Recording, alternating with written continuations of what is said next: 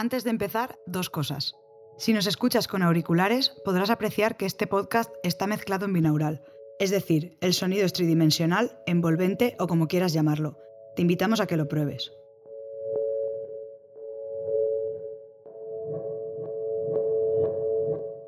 También puedes escucharnos desde nuestra web, donde encontrarás la transcripción, imágenes y más contenidos.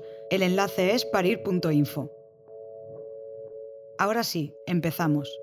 Estamos en la sede de las Naciones Unidas en Nueva York.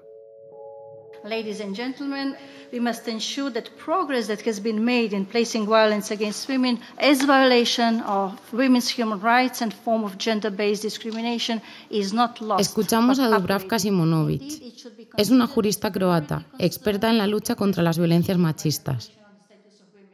En 2015 fue nombrada relatora especial por el Consejo de Derechos Humanos de la ONU con el mandato de investigar sobre la violencia contra la mujer, sus causas y consecuencias. El término relator es una palabra derivada del francés, referida a un investigador que informa. You have the floor.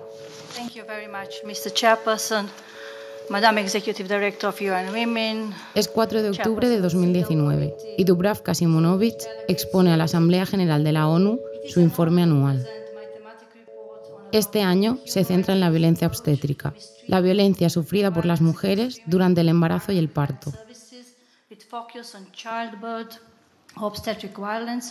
Violence against women in childbirth is so normalized that it is not yet considered violence against women. La violencia contra las mujeres de parto está tan normalizada que todavía no se considera violencia contra las mujeres.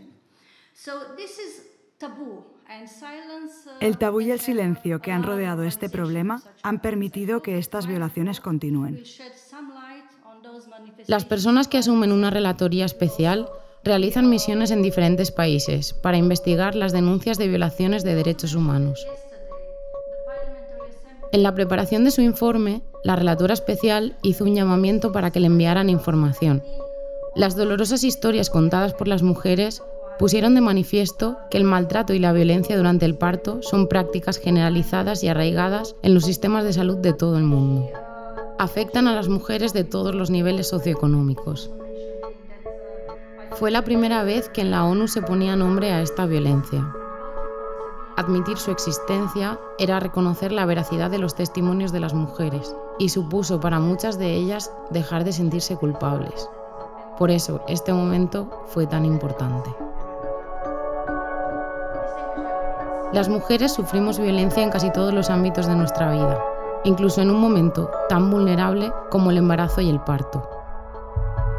Es difícil identificarla, igual que muchas otras violencias, pero cada vez más mujeres se atreven a visibilizarla. En 2020 lanzamos un web documental para entender el parto. Ahora estamos produciendo un largometraje para entender la violencia obstétrica, este podcast cuenta la historia de la investigación que hay detrás. Parir en el siglo XXI, un documental de Barret Cooperativa. Soy Claudia Rech y mientras Dubravka Simonovic presentaba su informe, nuestro equipo estaba inmerso en la producción de este proyecto. Semanas después comienza esta historia. Es 8 de diciembre de 2019.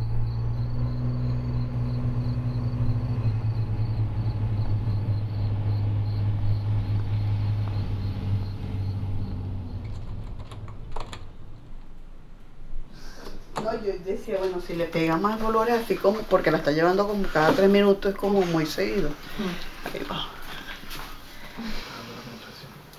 Estoy pensando y cuando me dijo estoy abajo. Mami, la otra. 51, sí, yo sé. Otra. Cuatro minutos. ¿Duró cuánto? Cuatro minutos se está como descontrolando. Ahí va más o menos, tenía ganas de caminar, no estar sentada porque no me daba como para... De hecho me, me duché porque me relajó un montón el agua y pues nada. Ella es Graciela, Graciela Rangel. Tiene 19 años y ha empezado a tener contracciones a las 2 de la mañana. Está en su casa, acompañada de su madre y su pareja. En cuanto nos han avisado, hemos cogido el equipo y llegado a su casa lo más rápido posible. Llevamos días pendientes del móvil, esperando su llamada, sobre todo de noche. Nos acostábamos con el miedo de no oír los mensajes o de no llegar a tiempo, porque Burriana está como a una hora de Valencia, donde vivimos. Al final hemos llegado, son las 3 de la madrugada. Cada vez las contracciones son más seguidas y Graciela se tiene que apoyar en la pared para aguantar el dolor mientras sacude la mano. Yo creo que nos deberíamos ir. ¿Seguro? Pero es que duró dos minutos. Sí, ya. así. Ya no. Y duele mucho. Está doliendo mucho. Decidí que era el momento de venir al hospital, que me sentía más segura, ya en caso de que estuviera totalmente preparada, ya me ingresaran para, para dar a luz. Ya un peine, aunque sea para que me peinen, y me va a salir como una loca. Yo llevo un peine, hija, yo llevo un peine. yo llevo- Graciela y su familia son de Venezuela. Ella y Deiry se trasladaron a España cuando estaba embarazada de cuatro meses y llegaron a Burriana, donde ya vivía la madre de Graciela, Livia. Burriana es un pueblo de la costa mediterránea, cerca de Castellón. Al principio de su embarazo, Graciela pensaba que el nacimiento de Laura sería por cesárea. Yo pensaba que era cesárea, yo estaba, de, bueno, cesárea y ya.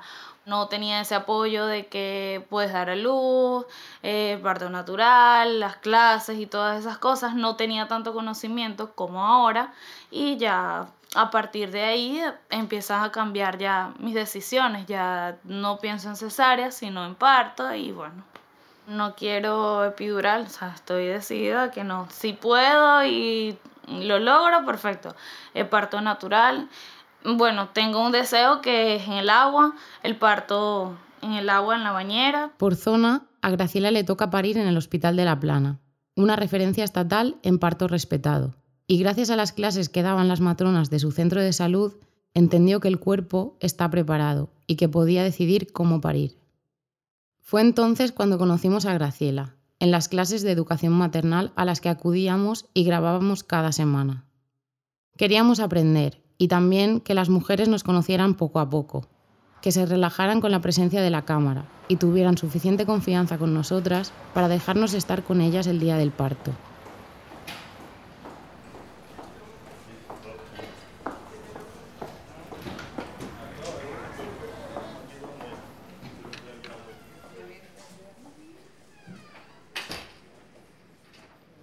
Como hoy es el primer día y hemos mezclado grupos, pues vamos a empezar, si queréis, para conoceros un poquito, vamos a empezar presentándonos. Bueno, nosotras somos Nuria y Loli, Pero, bueno, sí, que no creo. nos hemos presentado. La mayoría, sino de la piscina o de. Sí, nos consultas. conocéis. Yo soy Graciela, estoy de 33 semanas, tengo una chica, mi pilar fundamental, mi mamá, mi apoyo. Y bueno, me siento preparada, la vez nerviosa, pero estoy Es el primero, ¿no? Sí. Ay, con fuerza. Loli y Nuria son las matronas de atención primaria del Centro de Salud de Burriana y acompañan a las mujeres durante todo su embarazo. Parte de su trabajo es la preparación para el parto, en sintonía con el Hospital de La Plana, donde el parto se acompaña como algo natural, como un proceso fisiológico y no como un acto médico. Y si lo entendemos así, como un proceso fisiológico y no como un acto médico de alto riesgo, esto favorecerá que la mujer libere las hormonas que necesita para, para que el parto se produzca y que también ella esté más relajada. Tú cuando vas a un hospital, ¿qué se os viene a la cabeza? Enfermedad. Claro, enfermedad. Enfermedad, intervención. ¿Y eso a tu cerebro qué le transmite? Claro, nervios. ¿Y qué pasa si tengo nervios? Pues si tengo nervios, inhibo a la hormona que es la que me va a provocar las contracciones, es la oxitocina. La oxitocina es la hormona del amor. La segregamos cuando mantenemos una relación sexual, cuando le damos de mamar al bebé, cuando estamos pariendo. Primero necesitamos estar tranquilas y en un ambiente íntimo.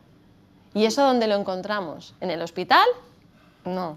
Bueno, si nos ponen en la sala de la bañera, sí. ¿eh? si nos toca la que vimos, pues por eso os digo yo, esas, esas salas nos ayudan a, porque están diseñadas para eso. También van bien las visitas, que vinisteis a, a ver el paritorio, ya conoces el sitio. Cada dos meses vamos al hospital. En estas semanas previas, las matronas visitan con las mujeres el lugar donde van a parir, el Hospital de la Plana, para que puedan familiarizarse con el espacio y el personal sanitario, que no sea ni un lugar ni una gente extraña el día del parto.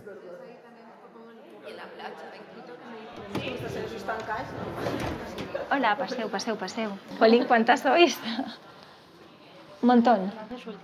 Como veis, parece que estemos en una habitación de un hotel, no da tanto el aspecto de, de hospital, pero tenemos todos los recursos hospitalarios en el caso en que necesitéis. En el hospital la recibe Sole y las guía por el paritorio resolviendo sus dudas y explicándoles las diferentes opciones que tienen para el parto. Entonces, bueno, aquí veis eh, lo que podáis ver, os llama algo la atención la bañera, ¿no? que es un poco el tema estrella, como un poco diferente a otros hospitales. El agua es un método fantástico para aliviar el dolor y ayudar a que la fisiología del parto ocurra. ¿vale? Muchas veces acelera la dilatación y el nacimiento va a ser más suave. Nosotros hablamos del parto en el agua como el parto suave.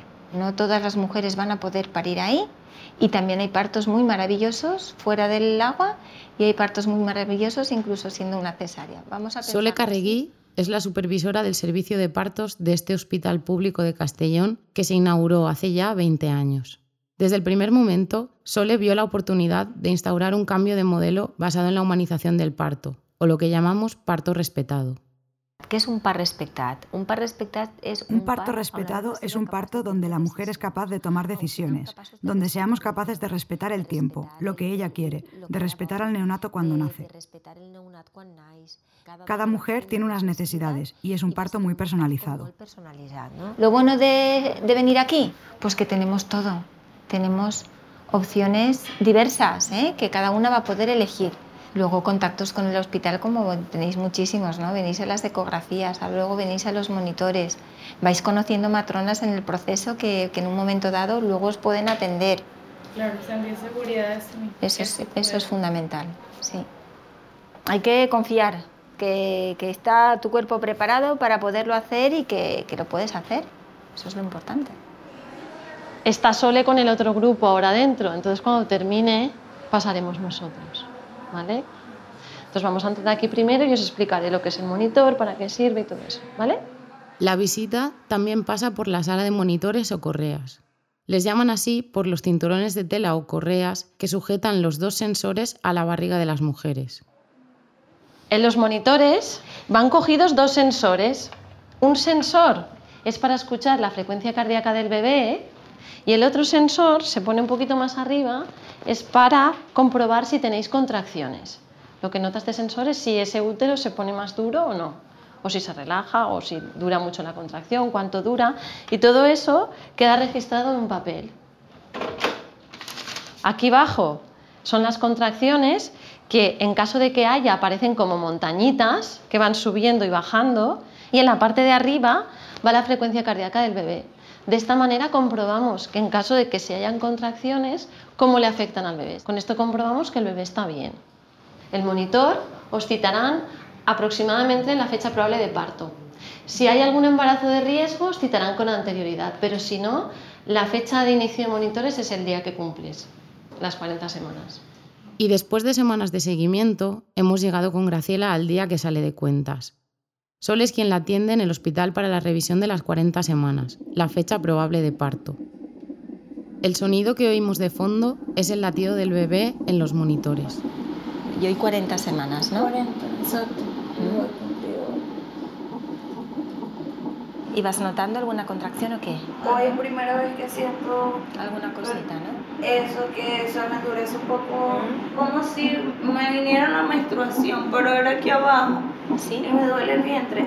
Es como si quería ir al baño, pero no Exacto. tenía ganas de ir al baño. Que esas contracciones que tú tienes que dices no son dolorosas, son un poquito molestas, pues eso está haciendo un trabajo importante, que es prepararlo todo para cuando el parto se desencadene, esté todo en condiciones óptimas.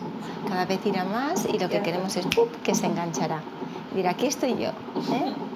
Qué ganas ya, ¿verdad? Está todo preparado, dices, falta lo principal. Sí, ya, ya dejé todo lo tengo listo. Toallas diarias por, por si mancho. Las pantuflas, ay no, las medias, todo, todo lo tengo. Lo Un bolso mío y el de la bebé. Claro. Cuatro días más tarde, Graciela se puso de parto. Era la madrugada de un sábado, en diciembre. Ahí es donde hemos empezado. Y volvemos. Graciela, Derry y Livia acaban de llegar al hospital. ¿Qué tal? Graciela. Yo me llamo Mavi, soy matrona. ¿Cómo vas? Más. Con contracciones. Sí. Te voy a hacer un tacto, ¿vale? Para ver si estás de parto. Pues nada, mira, se toca la cabecita. La bolsa está íntegra, está... Has dilatado ya, caben los deditos. Todas las contracciones que he ido teniendo han hecho efecto. Entonces estás, digamos, poniéndote de parto. Estás casi. Graciela pasa las siguientes horas en la habitación. Utiliza la pelota, se ducha con agua caliente e intenta controlar la respiración. Derry ha dormido algún rato para coger fuerzas, pero ya las contracciones son cada vez más dolorosas y seguidas, y deciden llamar al paritorio. Os avisamos de que a partir de aquí vais a oír los gritos de Graciela cada vez más altos e intensos. Tienes una tirita de sangrado. ¿Cómo te dijo ella? Ay, no lo sé, no recuerdo. Ella dijo que cuando sangrara la llamara, pero... Que Está como medio ya, medio sangrando. Ah, ah, ah.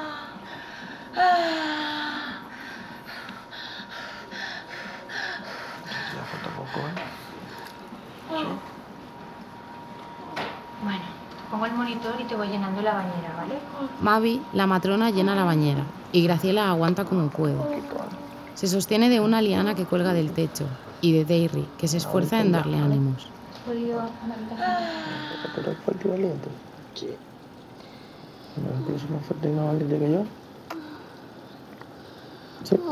Me falta poquito,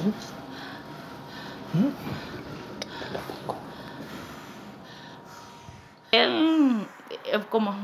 una experiencia que no había vivido, que es primerizo también, va a ser padre por primera vez, dice que, que sí lo va a hacer.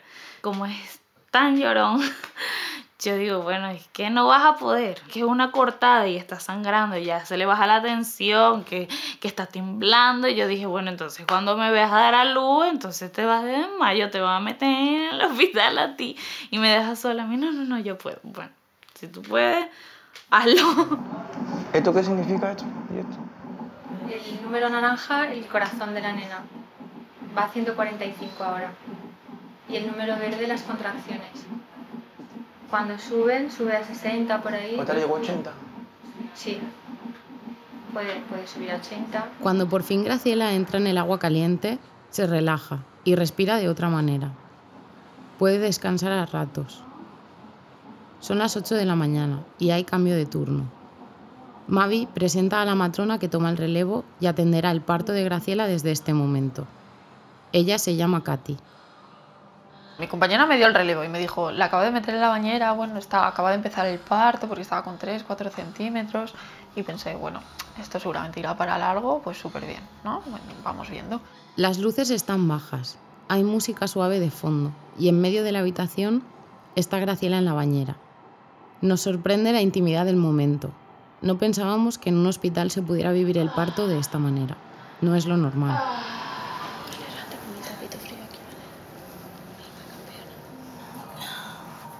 Deberíamos centrar y focalizar la atención del parto en la mujer. Cada vez se va acercando un poquito más, un poquito más. un Sí, poquito siento que esto aquí Sí. se me, se me Estás tirando. ¿Dónde nota el dolor? ¿Dónde nota la presión? Cada vez queda menos. Cómo, cómo se me quema. Es una información súper valiosa de cómo está progresando el parto. Muchas veces tienes mucho miedo y, su y lo que te está diciendo, te está diciendo que simplemente necesita que le expliques que es normal, que todo está bien, que en el momento en el que detectemos que hay algún problema, se lo vamos a decir, que no tenga miedo, que va a haber comunicación. ¿Cómo no termina de asomar la cabecita? Pienso que Porque está- eh, tiene que ser despacito, no sería bueno si saliera muy rápido, ¿vale? Poco a poco se va estirando todos los músculos, toda la piel, no lo has hecho antes, ¿vale? Por eso mientras se estira la piel ahí abajo y todo, escuece un poquito, por eso es, es importante que hagas lo que estás haciendo, respirar y no perder el control, ¿vale? Deberíamos partir de que el parto es algo natural, algo fisiológico, algo que no, que no tiene problemas, ¿no? Que, todos, que todas las mujeres podemos hacerlo. Pero nos educan de una forma en la que es al revés, ¿no? Partimos de que todo puede salir mal, que hace falta monitorizar, intervenir, hacer todo lo posible. No, no, no, no. La mujer tiene la capacidad de hacerlo, su cuerpo ha gestado, su, su cuerpo va a parir y nadie tiene que venir a, a parirla, como se dice muchas veces. Eh, he parido a esta mujer, tú la has acompañado, la mujer ha parido. Siempre hablamos de que nos regimos por la última evidencia científica que hay. Ostras, la evidencia científica te está diciendo que, las mujeres que están acompañadas por matronas tienen mejores resultados obstétricos y los bebés también. ¿Por qué no, por qué no fomentamos eso? Entonces, ¿por qué no lo hacemos? Katy Ortega se formó en Inglaterra, donde la profesión de matrona se concibe de manera diferente respecto a España. Allí las matronas tienen más autonomía. De hecho, lo más probable es que una mujer con un embarazo y parto sin complicaciones solo sea atendida por matronas a lo largo de su proceso. Bueno, en Inglaterra no es todo idílico, ni mucho menos. Me encontré mucha presión asistencial y fue duro, fue duro al principio. Pero luego el último año fui a la casa de partos y ahí fue donde encontré mi sitio. Había pocos artilugios, poca tecnología, habitaciones que eran como si estuvieran en casa, una cama normal, no una cama de hospital. Simplemente estaba la matrona, la mujer, su familia y establecían una relación, un vínculo súper especial. Y eso me encantaba, yo quería hacer eso. Y con esa experiencia fue con la, con la que me volví pensando que eso era lo que había que implementar, implementar en España. ¿no? y que eso era lo que faltaba aquí. Y volví con mucho miedo de, de, no encontrar mi sitio. Pero la suerte que tuve fue que llegué a La Plana y conocí a Sole y Sole también me transmitió la forma de trabajar, la filosofía que ellos tenían, porque a mí me lo habían contado, pero yo no acababa de confiar en que en España se pudiera trabajar así. Y países nórdicos. Inglaterra y países nórdicos hace muchos años que llevan un modelo menos medicalizado. Se permite el parto en casa, en centros de nacimiento. Incluso el parto hospitalario está menos medicalizado. El problema que tienen las matrones El problema que tienen las matronas que se han formado en Inglaterra es que cuando llegan aquí les cuesta adaptarse a un hospital tecnificado. Y claro, no se acoplan a trabajar. Pero para las que aterrizan en la plana desde Inglaterra es mucho más cómodo trabajar porque ya han aprendido este modelo. Este. El Hospital de La Plana es un ejemplo de que es posible ofrecer una asistencia respetuosa y humanizada dentro de la sanidad pública. Y Graciela es un ejemplo de que es posible recibirla.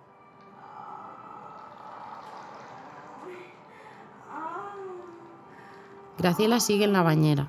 Ya queda poco para que nazca Laura. Me acuerdo que, que, su comportamiento de repente empezó a cambiar, ¿no? Y pensamos, ostras, esto está progresando. Y que de repente tenía como bastante presión y ganas de empujar y pensamos, ostras, esto está yendo muy rápido. Ah, ah, ah,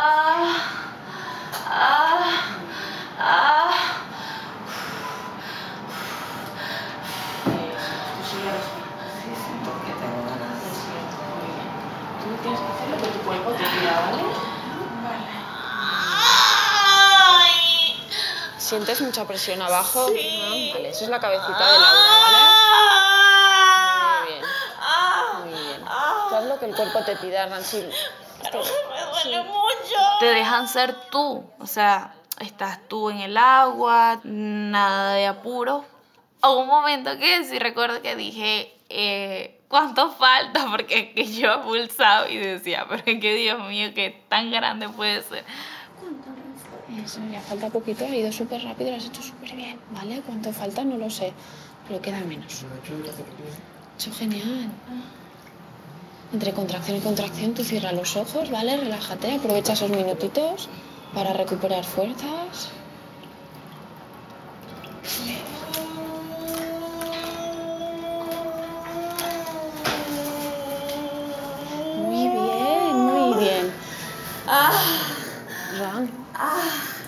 Se, asoma la cabecita de Laura, se ve el pelo, ¿vale? Eso es. Tú puedes. Eso es, Ran. Muy bien.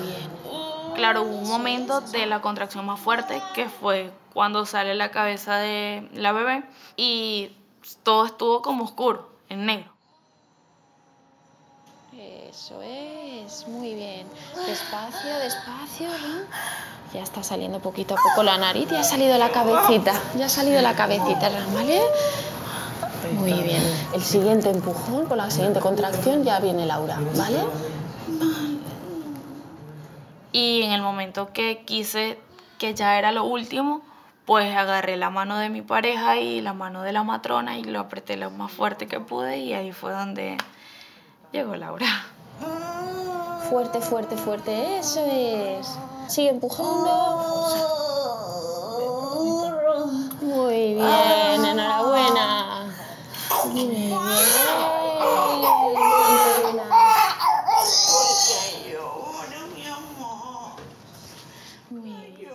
Tanto tiempo en la barriga, ya después de salir algo que no conoce, pues que siente seguridad de que su mamá está, de que ella está conmigo, de que yo soy su protección. Lo mejor es eso.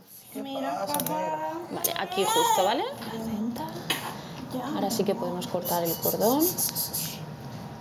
¿Lo puedo cortar ya? Claro. Pensando en que el papi no podía, que se iba a desmayar, que no sé qué. Que de hecho no dejó entrar a la abuela, que la abuela también quería estar en el parto. Pero no, se agarró el parto para él solo. Sentía que tenía un pilar allí donde, donde podría o sea, sostenerme. Tenía mucho, mucho apoyo, tanto como el de las cámaras, como el de las matronas, como el de mi pareja. Cuando Graciela dice las cámaras, se refiere a nosotras. Y ha sido un alivio saber que nuestra presencia ha sido una ayuda y no una interferencia. Ha sido el primer parto de Graciela, y también el mío, el primero que grabamos para el documental Parir en el siglo XXI. Entonces sentí curiosidad y quise saber cómo parió mi madre y cómo nací yo. Ella siempre lo recuerda como el mejor momento de su vida, pero desconocía la historia completa. Para los años 90, una mujer que va a parir por primera vez con 36 años era lo que llamaban primípara añosa, y el parto se consideraba de riesgo. Bajo este pretexto, no se atrevió ni a imaginar otras opciones de parto que no fueran en manos de un ginecólogo y en un hospital. Ella recuerda que la ingresaron demasiado pronto, le pusieron oxitocina y la ataron durante el expulsivo, aunque pidiera varias veces que no lo hicieran. A día de hoy sigue sin entender por qué la ataron. Al final nací con forceps y me separaron de ella al nacer. Hasta entonces había imaginado el parto como un trámite médico por el que había que pasar, y no como una experiencia fisiológica. Y mucho menos había reparado en que se podía ejercer violencia. De hecho, en las clases que grabamos con Graciela, muchas mujeres embarazadas ya habían compartido testimonios de tratos ofensivos y prácticas irrespetuosas en sus anteriores partos.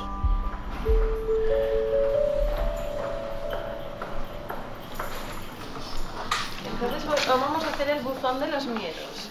Miedo antes, proceso de hospitalización, miedos, dolor, ansiedad y nervios, trato del personal sanitario y miedos después, cómo darle el pecho a mi bebé, posiciones. Miedo a los profesionales sanitarios, la primera vez que trato, lo ponen. el trato, el trato. Bueno, nunca sabes con quién. Pero lo normal es que la gente que esté trabajando allí son profesionales y os atiendan bien. Pero a veces, por lo que sea, pues puede fallar algo, ¿eh? Si no podemos poner la mano en el Claro, fuego por puede todo el mundo, algo. claro. Allá de donde nosotros venimos, te puedes encontrar como un profesional excelente, como te puedes encontrar a la persona que lo estudió por estudiarlo. Y te puede decir, cállate, no llores. Me hacía ruido con las contracciones, decía "Oh", un ruido largo y me decía que no se viene a chillar. Y yo le decía, es que yo no estoy ¿Cómo chillando. que no se Eso me dijo.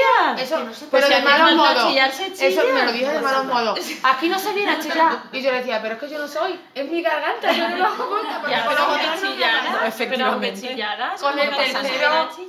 Pero va a entrar como un banderillero y me va a hacer mal. Empezábamos a ser conscientes de que, por desgracia, no se trataba de unos pocos casos aislados. Siempre que iniciamos un documental, partimos de nuestra propia ignorancia, de nuestros prejuicios. Por eso, antes de empezar siquiera a plantear un guion o algo parecido, decidimos escuchar a las mujeres. Así que en julio de 2021 publicamos en redes sociales un llamamiento a mujeres que quisieran compartir su experiencia con nosotras. Las redes sociales han tenido un papel esencial a la hora de romper el silencio y han permitido a las mujeres difundir sus experiencias y dar a conocer sus historias. Al igual que el movimiento MeToo, la información publicada en estas plataformas ha confirmado que las mujeres que son víctimas de violencia obstétrica a menudo son silenciadas o tienen miedo a hablar por el estigma, por pensar que son las únicas a las que les ha ocurrido algo así. Pero no están solas. En menos de una semana recibimos 150 correos. La mayoría eran mujeres que habían sufrido partos traumáticos, pero para nuestra sorpresa, uno de los primeros mensajes que recibimos fue este. Hola, soy Alicia Martínez, matrona. He presenciado violencia obstétrica. Si os sirve mi testimonio, estoy dispuesta a colaborar. Así conocimos a Alicia, una matrona que al igual que Katy se formó en Inglaterra, pero su futuro profesional al volver a España fue muy diferente. Yo en ese momento no sabía que, había elegido una opción tan diferente a la española, pero allí la matrona es totalmente autónoma en su trabajo y, yo lo consideraba pues lo normal. Cuando decidí volverme a España, aterricé en un sistema muy diferente al que, yo, al que yo conocía, en el que yo no era la que decidía, sino que tenía que acatar las órdenes de, los ginecólogos, que eran los que llevaban el control y, el seguimiento de las mujeres y tal. Entonces eh, renuncié a trabajar en paritorio, decidí que no quería estar bajo la jerarquía de otros profesionales cuando no entendía los criterios que utilizaban y me parecían tan diferentes a los que, a los que yo conocía como evidencia científica y decidí pasarme a atención primaria. Y dentro de eso me encuentro un poco atada de manos a la hora de explicarles todas las opciones que tienen y cómo lo pueden hacer, porque sé que en función de qué profesional se encuentren van a encontrar con que lo que yo les explico va a ser más posible o va a ser menos posible. Cómo, cómo gestionar eso para no crear falsas expectativas, pero para darles su empoderamiento a las mujeres a veces es difícil. Aparte de Alicia, hemos entrevistado a muchas más mujeres que contactaron con nosotras y seguimos haciéndolo. Son historias duras de escuchar, pero es necesario darles voz para identificar el problema, que como reconocía la relatora especial de la ONU al principio de este capítulo, se llama violencia obstétrica. Un concepto que está generando mucha polémica en el debate público y enfrentando tanto a profesionales sanitarios como a políticos. Por eso hemos querido investigarlo, Queremos abordar esta problemática desde diferentes puntos de vista para intentar entenderla y acompañar el cambio. Seguiremos la evolución de la reforma de la ley sexual y reproductiva que se está planteando desde el Gobierno y toda la controversia que genera. En los próximos capítulos escucharemos a mujeres que han sufrido violencia obstétrica y acompañaremos a algunas de ellas durante sus procesos judiciales. Parir en el siglo XXI es un podcast de Barret Cooperativa. Barret somos Claudia Rech, Lucía Foss, Dani Fabra, Vicent Peris, Dani Palau, Alex Badía, Paula Rausey y Carles Martorell. Este capítulo está editado por Dani Fabra y por mí, Lucía, y producido por Claudia y Alex, que también hizo la música. El diseño de sonido y la mezcla son de Marc Arenas. Vicente Ibáñez hizo la web. También colaboran las periodistas Diana Oliver y Alba Mareca.